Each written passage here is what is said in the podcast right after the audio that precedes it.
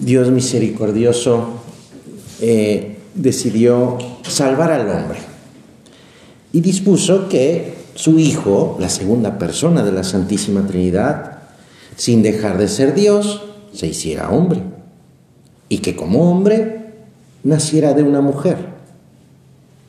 Desde toda la eternidad, desde los orígenes, desde antes que existiese la tierra.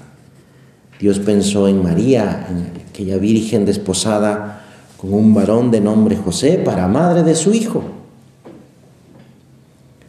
Por eso la devoción a la Virgen Santísima tiene su fundamento en esto, en que es madre de Dios.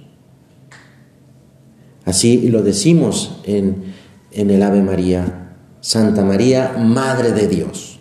Es la frase que vamos a meditar en este, en este momento, en este rato de oración, platicando con nuestro Señor que está aquí presente. María que fue adornada por Dios con, dones, con regalos, a la medida de esta misión tan importante. Por eso, por esta elección, el Señor la llenó de, de todas las gracias. Y lo hizo precisamente en esto, porque es, iba a ser, va a ser y es la Madre de Dios. Y también porque sería Madre nuestra. La Virgen es Madre de Dios y es Madre nuestra. Es, eh, parece una frase así como sin más, pero piénsalo, yo también lo pienso. O sea que es la misma persona, que es Madre de Dios y es mi Madre. Qué, qué honor, qué maravilla, qué alegría, por supuesto, eh, pues que es la misma persona. Y esto porque, mira, en el momento de la crucifixión, momento en el que Dios está realizando nuestra salvación, Jesús ve a Juan, al discípulo al que él quería mucho, y a su madre, están con él, están con él ahí en ese momento tan tremendo. Y le dice, mujer, ahí tienes a tu hijo.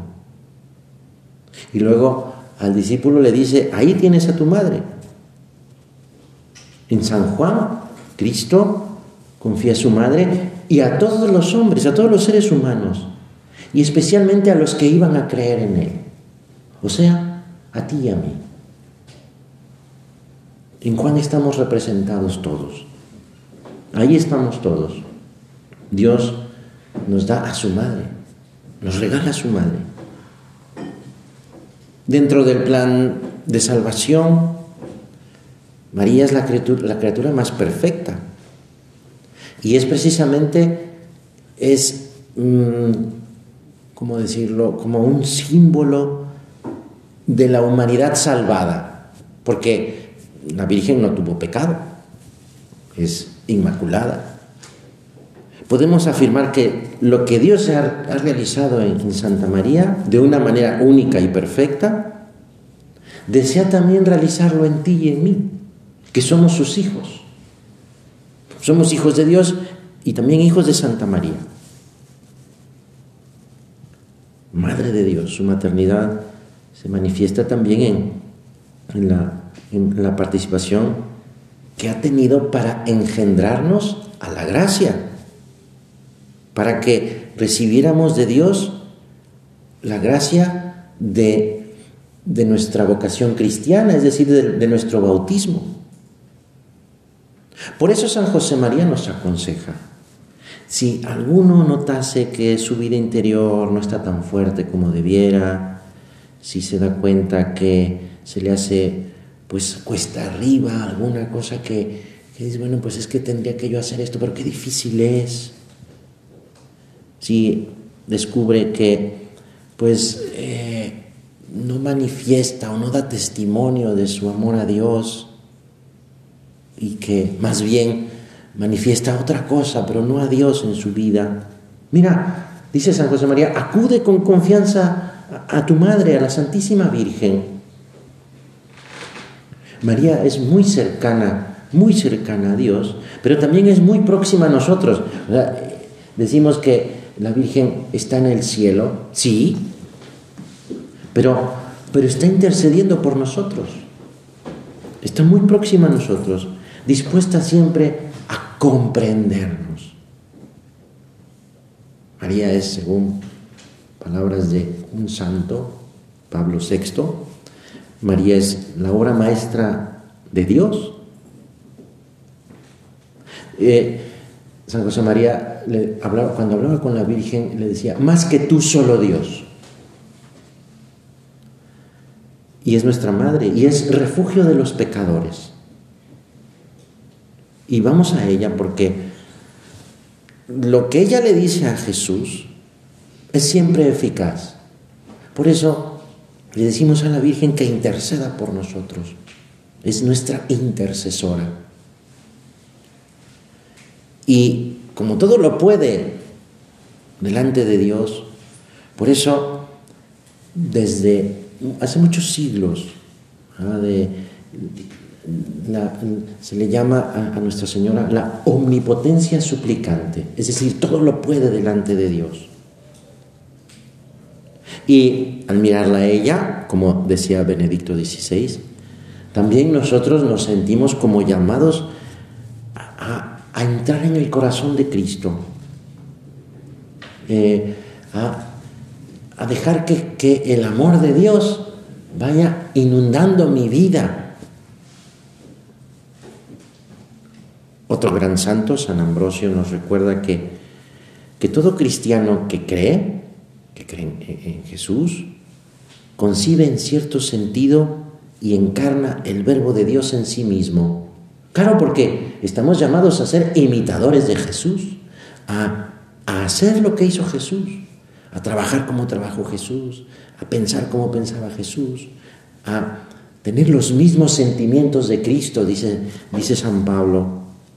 Entonces, estoy con mi vida llamado a que, llamado a que mi vida encarne a Jesucristo. Entonces, por lo tanto, también en cierto sentido, pues también encarnamos el verbo de Dios. Claro, en cuanto a carne, solo existe una madre de Cristo. Pero en cuanto a la fe, Cristo es, puede ser fruto tuyo, fruto de tu vida. Todos estamos llamados a encarnar a Cristo en nosotros, en nuestro corazón, en nuestra vida diaria. Estamos llamados a ser familiares de Cristo, cumpliendo sus mismas palabras. Dijo Jesús en un momento dado, mi madre y mis hermanos son los que escuchan la palabra de Dios y la ponen en práctica. Es que estamos buscando el amor. Decía San Juan Pablo II que el hombre no puede vivir sin amor. Y al pasar los años nos vamos dando cuenta de que cuando, cuando encontramos a Jesús, encontramos el amor. El amor de nuestra vida, el amor de mi vida. Y vamos comprendiendo que Dios mismo quiere llenar mis necesidades, mis necesidades más vitales, y nos invita, de muchas maneras, de muchas maneras nos invita a, estar muy cercanos a Él, a ser muy amigos de Él, a tener una, una relación una relación íntima, cercana con Él. Porque nos damos cuenta que es verdad, de que, de que Dios es amor. Eh, porque nos dice, nos va diciendo de muchas maneras, como escribió un filósofo del siglo pasado, yo quiero que seas, yo quiero que seas, nos dice a ti y a mí, es bueno, es muy bueno que tú existas. Te lo dice a ti. Qué maravilloso que tú estés en el mundo. Por eso, en otro momento San Juan Pablo II decía, el ser humano es amado por Dios. Este es el simplísimo y sorprendente anuncio de la iglesia. Tú eres amada por Dios. Es un mensaje que estamos llamados a recibir, pero también a gritar a todos los que nos rodean. ¡Hey! Jesús te ama, Dios te ama.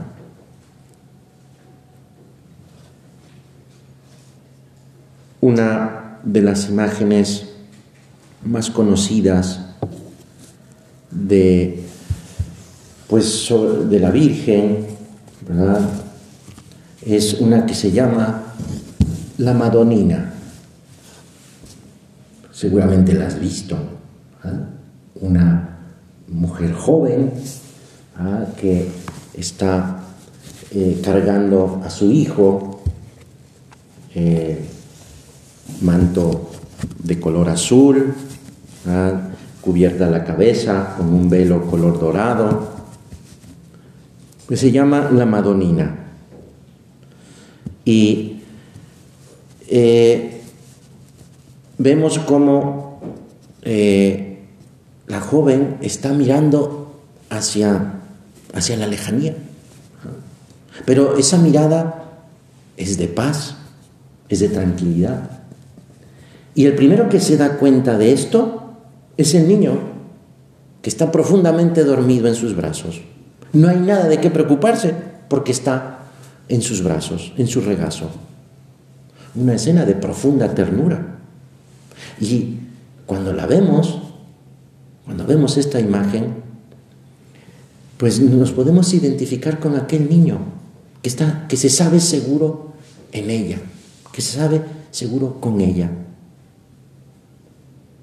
Por esto y por otros muchos detalles que nos provoca al mirar esta pintura, es que se ha relacionado esta imagen con la Virgen María. Pero en un principio no fue así. Por mucho tiempo se, desconocía el origen de esta pintura. Algunos dicen que es la pintura más reproducida en el mundo de la Virgen.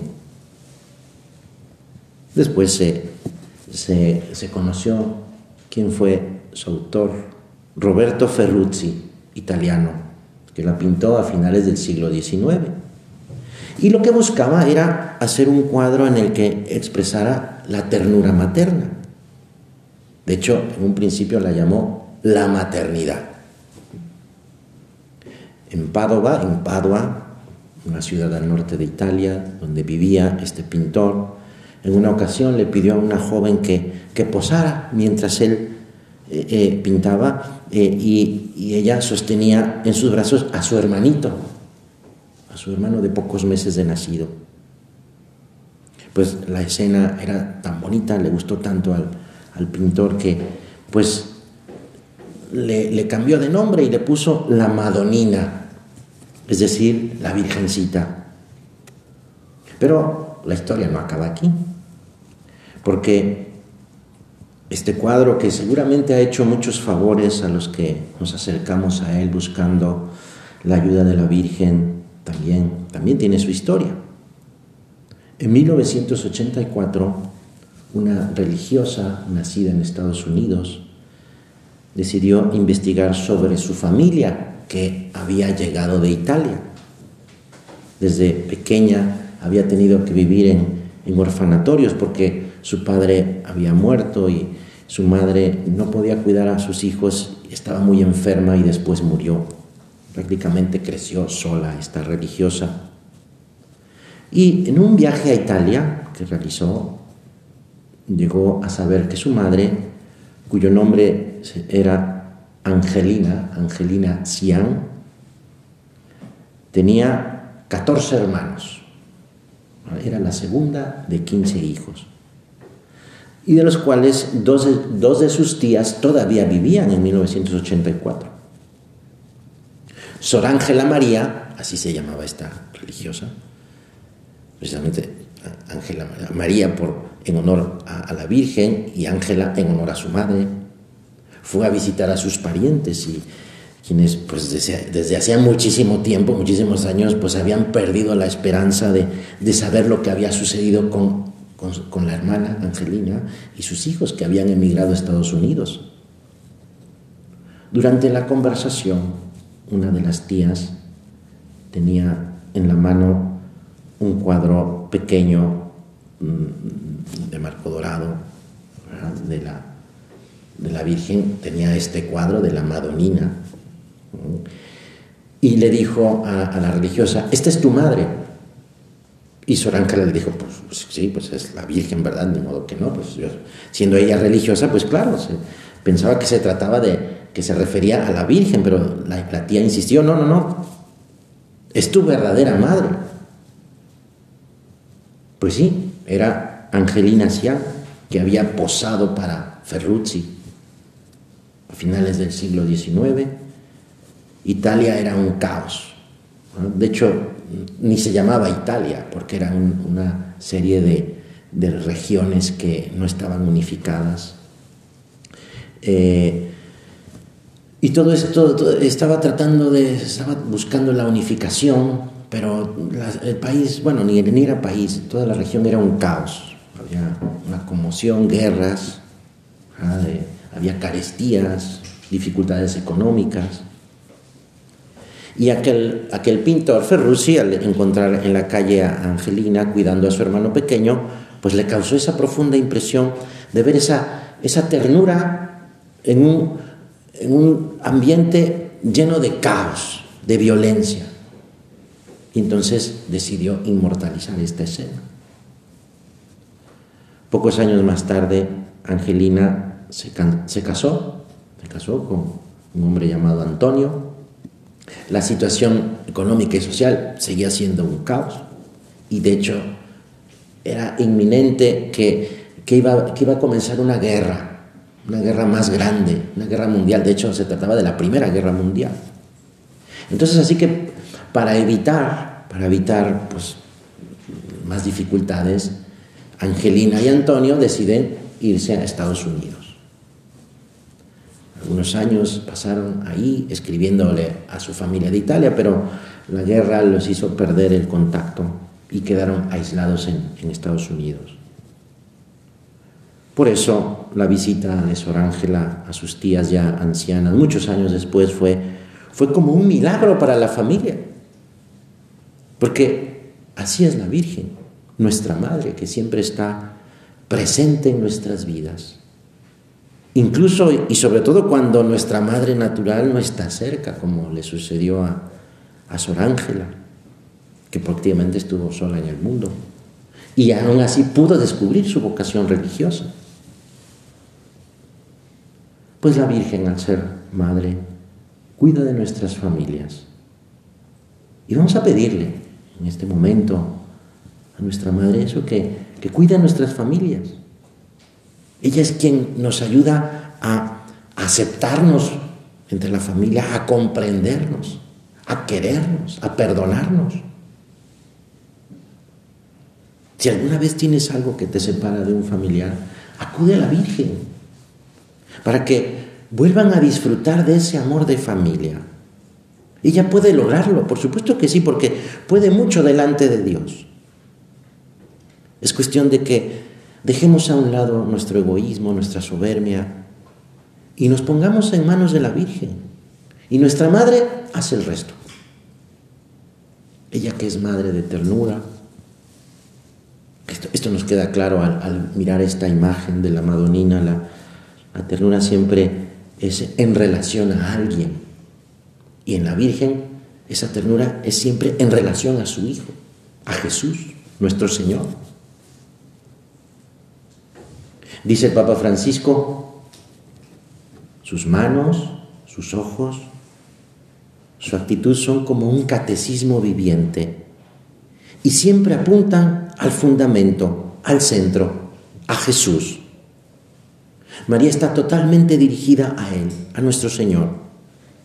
Y Jesús nos la dio como Madre nuestra. Y desde ese momento tú y yo estamos en los brazos de la Virgen. María está allí, rezando por nosotros, rezando por quien nos reza, rezando con nosotros. ¿Por qué? Porque ella es nuestra madre. Yo soy la madre del amor hermoso del temor, de la ciencia y de la santa esperanza. Así eh, dice un libro del Antiguo Testamento y son palabras que se le se le atribuyen a la Santísima Virgen. Yo soy la madre del amor hermoso. Decía San José María, lecciones que nos recuerda Santa María. Lección eso, de amor hermoso, de vida limpia, de un corazón sensible, pero también al mismo tiempo apasionado. No es un amor cualquiera, es el amor, el amor con mayúscula.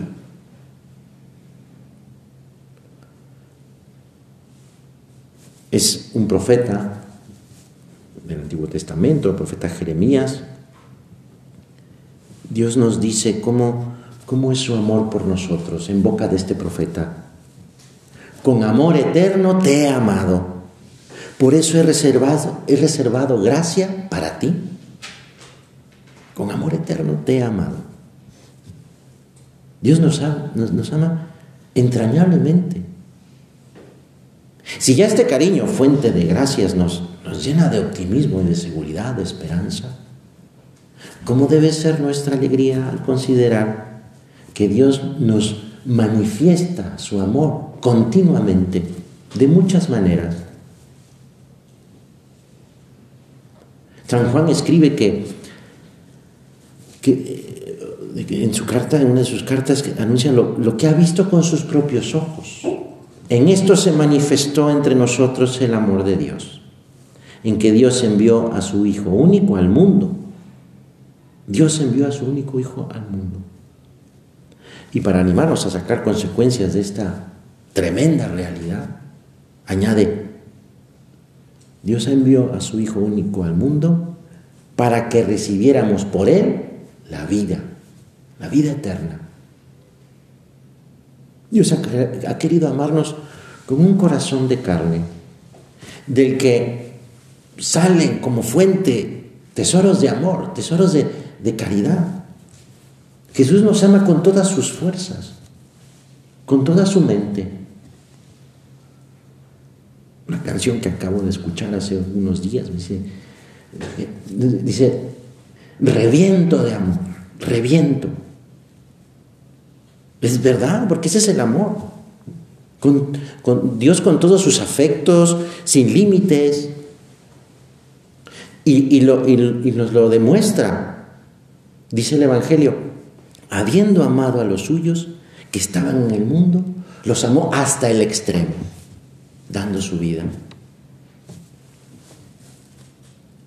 Dios que en su omnipotencia es Dios, Dios es todopoderoso. No necesitaba la ayuda de una mujer para salvarnos. Sin embargo, quiere depender del amor de su madre. Quiere contar con ella para salvarte a ti, para salvarme a mí. ¿Cómo, cómo, podemos, qué? ¿Cómo podemos corresponder a, ese amor? ¿Cómo, ¿Cómo, podré corresponderte, Señor? ¿Cómo podemos, cómo puedo, Señor, amar con un corazón como el, como el de tu madre, como el tuyo. Y no es una respuesta que es imposible de encontrar. Porque si nos la estamos planteando es que sí es posible. Sí es posible corresponderle a, este amor tan grande, infinito, eterno. Es posible uniéndonos, metiéndonos, metiéndonos en el corazón de, de quien es Madre de Dios, Santa María. Por eso vamos a pedirle, Madre nuestra, si ves que estamos poniendo un obstáculo a Jesús, que, que quiere entrar en mi vida, ayúdame, ayúdanos a salir de esa situación, a corresponder con generosidad. Si nos vamos pareciendo a Santa María, si nos vamos identificando con ella, podremos lograr que Cristo nazca por la gracia en, en las personas que me rodean también.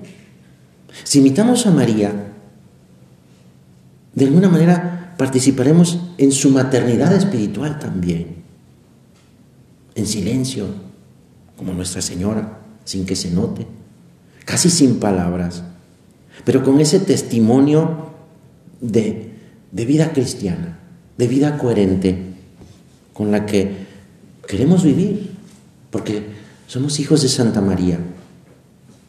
Y repitiendo ese hágase en mí según tu palabra, que que remueve lo más íntimo de nuestro corazón. San José María nos da otro consejo. Te aconsejo que, que hagas, si no lo has hecho todavía, tu experiencia particular de amor materno de María. No basta saber que ella es madre y considerarla de este modo, hablar así de ella, sino es esa experiencia personal, es tu madre y tú eres su hija. Te quiere como si fueras la hija única suya en este mundo. Trátala en consecuencia. Cuéntale lo que te pasa. Honrala, quiérela. Nadie lo hará por ti tan bien como tú si tú no lo haces. El corazón inmaculado de nuestra Madre, que solo se ocupó de amar y, meditar todas las cosas de Dios eh, ahí dentro de su corazón, es, el remedio seguro ¿eh? para, para nuestra relación con Jesús, para luchar por, por ser buenos cristianos, buenos hijos de Dios. Nuestro cariño a la Virgen María es camino que conduce a Cristo Jesús, nuestro, nuestro Salvador. Es, es la llave segura que abre la puerta del cielo. Por eso, una vez más, le suplicamos a ella que es la omnipotencia suplicante, no permitas, Madre nuestra, que en nuestros corazones se enfríe el amor hacia ti. No consientas que disminuya en intensidad esa correspondencia a tanto amor que, recibimos de, de Dios. No dejes que se apague la llama siempre ardiente de la caridad en ninguno de nosotros. Cuídanos, Madre de Dios, Madre del Amor Hermoso. Que así sea.